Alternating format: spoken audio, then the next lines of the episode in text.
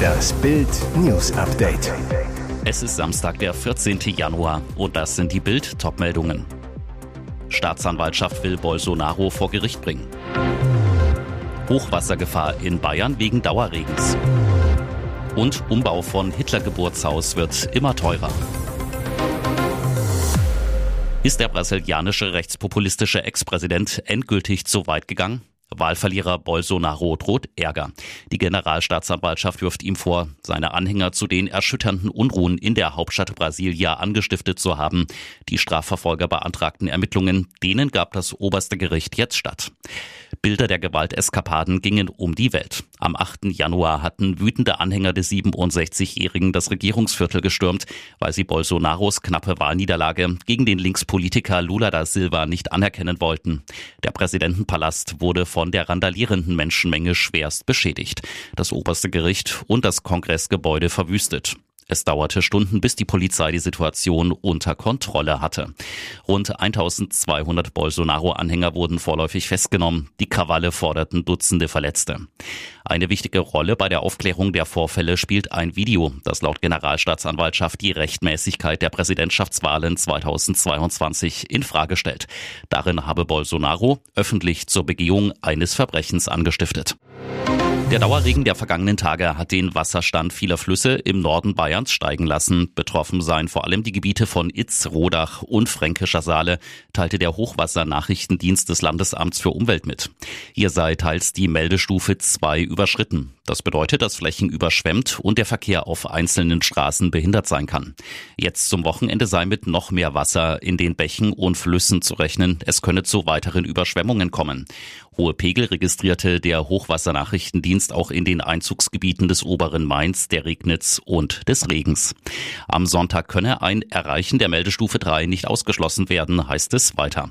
Das würde bedeuten, dass auch einzelne bebaute Grundstücke und Keller überschwemmt werden können. Ein Mann soll mit einem Messer auf einen Sicherheitsmann in einer Asylunterkunft in Schwäbisch Hall losgegangen sein. Der Sicherheitsmitarbeiter wurde bei dem Vorfall leicht verletzt, wie die Polizei mitteilte. Der 27-jährige Verdächtige sitzt nun in Untersuchungshaft. Erst habe der Mann auf den 59-jährigen Sicherheitsmann eingeprügelt, sei dann zurück in sein Zimmer gerannt und habe ein Messer geholt. Dem Opfer gelang es laut Polizei, den Messerangriff abzuwehren. Weitere Bewohner der Unterkunft hätten den Angreifer dann überwältigen können. Zu der Situation kam es offenbar, weil der Täter sich bei dem Opfer nach den Öffnungszeiten der dortigen Ausländerbehörde erkundigt hatte.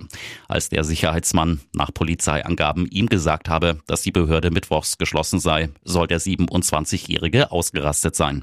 Der Mann wurde in eine Justizvollzugsanstalt gebracht. Im Landkreis Straubing-Bogen sind bei Baggerarbeiten an der Donau mutmaßlich menschliche Knochen gefunden worden, darunter ein Schädel und weitere kleinere Teile, die möglicherweise zu Extremitäten gehören.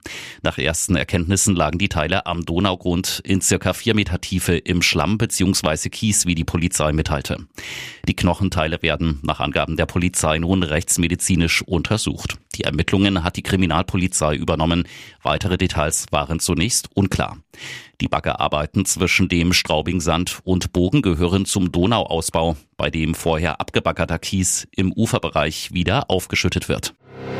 Der Umbau des Hitler-Geburtshauses in Braunau wird deutlich mehr kosten als geplant. Das österreichische Innenministerium geht nun von etwa 20 Millionen Euro aus und bestätigte damit einen Bericht der oberösterreichischen Nachrichten. Vor knapp einem Jahr war mit 11 Millionen gerechnet worden. Wesentlicher Grund sind die allgemein gestiegenen Kosten am Bau, sagte ein Sprecher. Im Herbst dieses Jahres solle der Umbau beginnen und 2025 beendet sein. Nach Empfehlungen einer Fachkommission solle dem Haus durch tiefgreifende architektonische Umgestaltung der Wiedererkennungswert entzogen werden. Das Gebäude in Braunau zog immer wieder Neonazis an. Das Hitler-Geburtshaus steht seit dem Auszug einer Werkstatt für Menschen mit intellektuellen Behinderungen im Jahr 2011 leer. Die Eigentümerin wurde nach langem Streit über die künftige Nutzung enteignet. Künftig sollen das Bezirkspolizeikommando und die Polizeiinspektion Braunau einziehen. Zudem ist geplant, die Immobilie als Krisenkoordinationszentrum für den Zivilschutzbereich zu nutzen. Und jetzt weitere wichtige Meldungen des Tages vom Bild Newsdesk. Bild exklusiv. Christine Lambrecht vor Rücktritt. Es ist bald vorbei. Christine Lambrecht hat sich entschlossen, als Verteidigungsministerin zurückzutreten. Das erfuhr Bild aus mehreren Quellen. Die Initiative, das Amt abzugeben, kommt demnach von ihr selbst, nicht aus dem Kanzleramt. Es geht jetzt um den genauen Zeitpunkt des Rücktritts. Auch über ihre Nachfolge wird schon intern beraten. Die SZ bestätigte am Freitagabend den Bildbericht unter Berufung auf das Umfeld der Ministerin. Demzufolge wolle Lambrecht ihr Amt bereits kommende Woche niederlegen. Über die Nachfolge soll schnell entschieden werden, erfuhr Bild. Genannt als mögliche Nachfolgerin wird derzeit vor allem die Werbeauftragte Eva Högel. Die SPD-Politikerin, geboren in Osnabrück, war von 2009 bis 2020 Bundestagsabgeordnete, zeitweise Fraktionsvize und lebt mit ihrem Mann in Berlin. Die Aussetzung der Wehrpflicht bezeichnete sie 2020 als Riesenfehler. Lambrecht steht seit längerem in der Kritik. Mitten im Krieg investierte die Verteidigungsministerin lieber in die Selbstverteidigung gegen kritische Presse.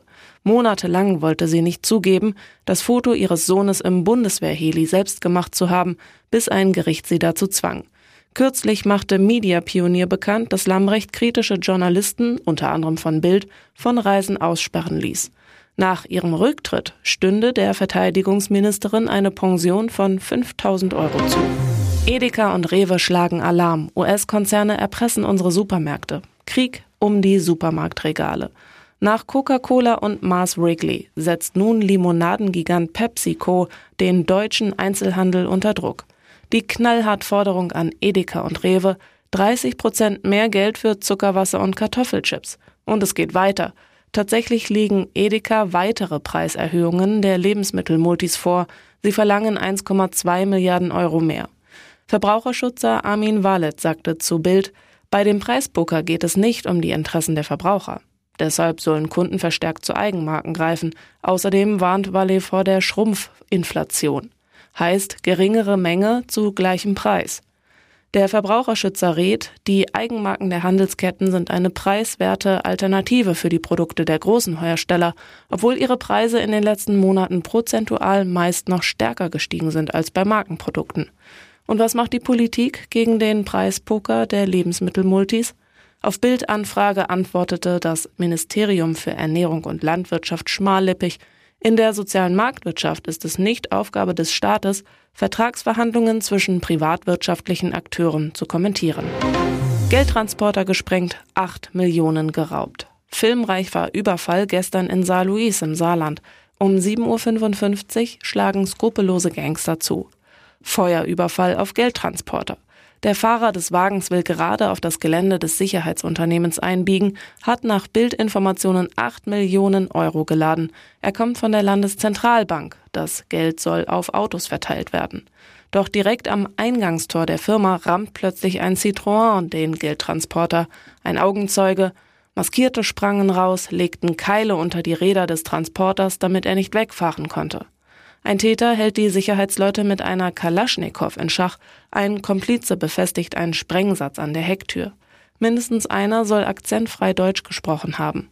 Noch während die Geldboten im Wagen sitzen, sprengen die Täter die Tür auf. Sie rauben die Geldkassetten, zünden dann den Citroën an, um Spuren zu verwischen. Auch der Transporter brennt aus. Kurz darauf rasen Polizisten heran. Sie stellen sich den mindestens vier Gangstern in den Weg. Die aber geben rücksichtslos Gas, rasen einen Beamten um. Die Polizisten schießen mindestens dreimal, doch die Täter entkommen Richtung Frankreich. Die Fahndung läuft. Würgeauftakt im Dschungelcamp. Cosimo verzweifelt an Horrorhoden. Die Fans atmen auf, denn das Warten hat ein Ende. Das Dschungelcamp öffnete am Freitagabend endlich seine Pforten, um seinen Promis einen Aufenthalt in Australien zu schenken, den die wohl so schnell nicht vergessen werden. Die Zuschauer hofften auch diesmal wieder auf pöbelnde Promis, beleidigte Berühmtheiten, würgende VIPs und grausige Genitalgerichte und wurden nicht enttäuscht. Die Moderatoren Sonja Zietlow und Jan Köppen luden ihre Gäste bereits am ersten Abend zu Schweinepenis, Bullenhoden und Ziegenanus. Ein Menü, das den Checker vom Neckar, Cosimo Cicciolo, zum Kübelkönig des Busches machte. Vorher irritierte er seine Mitbewohner allerdings noch mit einer Südfrucht im Schlüpfer Nachdem die Dschungelstars in ihre Dschungel-Outfits schlüpften und von Rangern abgeholt wurden, offenbarte sich das Ausmaß von Cosimos Proviantschmuggel. In seinem Rucksack fanden die Ranger einen Apfel und Käse. Aus Cosimos Hosentasche zauberten sie dann sogar noch eine Banane hervor.